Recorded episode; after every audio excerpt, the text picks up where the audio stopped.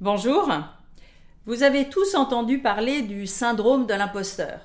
Imposteur, je ne suis pas à ma place, et derrière la question de ma légitimité et d'avoir le droit d'occuper une position ou de recevoir la reconnaissance d'un travail.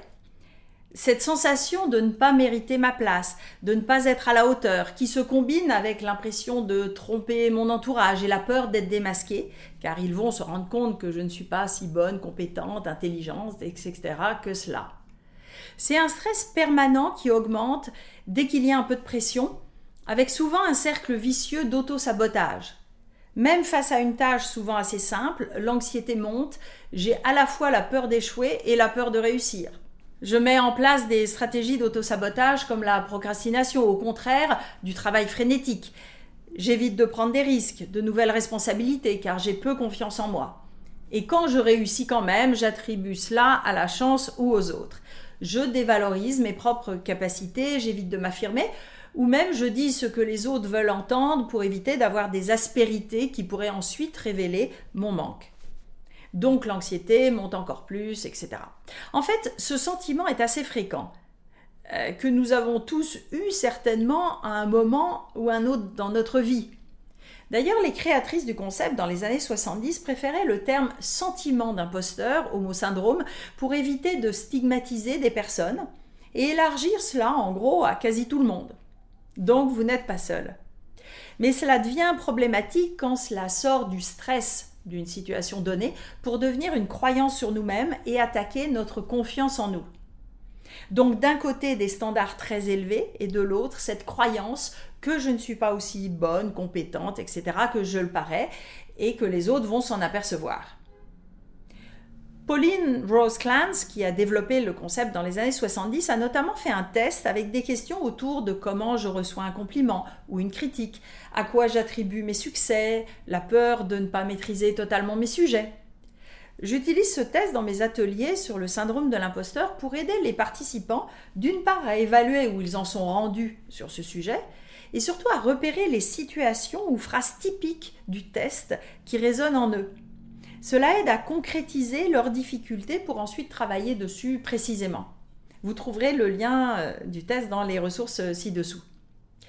Par ailleurs, Valérie Young, dans son livre sur le succès au féminin, car oui, les femmes visiblement sont plus touchées par le syndrome de l'imposteur, identifie cinq variantes du syndrome de l'imposteur qui représentent donc cinq manières de nous mettre la pression le perfectionniste qui se met des objectifs trop élevés avec parfois une paralysie à agir avant que tout soit parfait, et ensuite qui n'est jamais satisfait de ses résultats, souvent combiné avec un besoin de contrôle fort, d'où peu de délégation, énormément de travail, et le risque d'épuisement professionnel.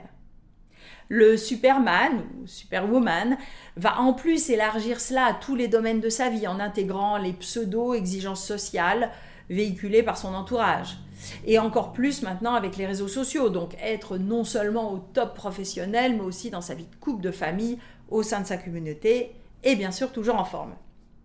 L'expert qui veut tout savoir sur son sujet, avec le risque là aussi de la procrastination et de paralysie. Le soloiste qui veut réussir tout seul, sans l'aide des autres. Et enfin, ce qu'elle appelle le génie naturel qui veut réussir du premier coup sans effort grâce à son talent. Sans doute que cela a marché enfant ou pendant un certain temps, mais maintenant, j'évite les situations où je ne vais pas être le meilleur.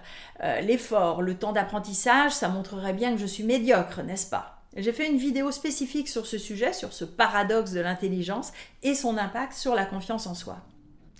Identifier vos petites voix intérieures limitantes et votre scénario favori est déjà une étape pour prendre du recul par rapport à cette pression malsaine que vous vous mettez vous-même pour donc reconnaître les croyances qui sont sous-jacentes. Par exemple, une croyance, ça peut être euh, un chef, ça doit assurer avoir réponse à tout.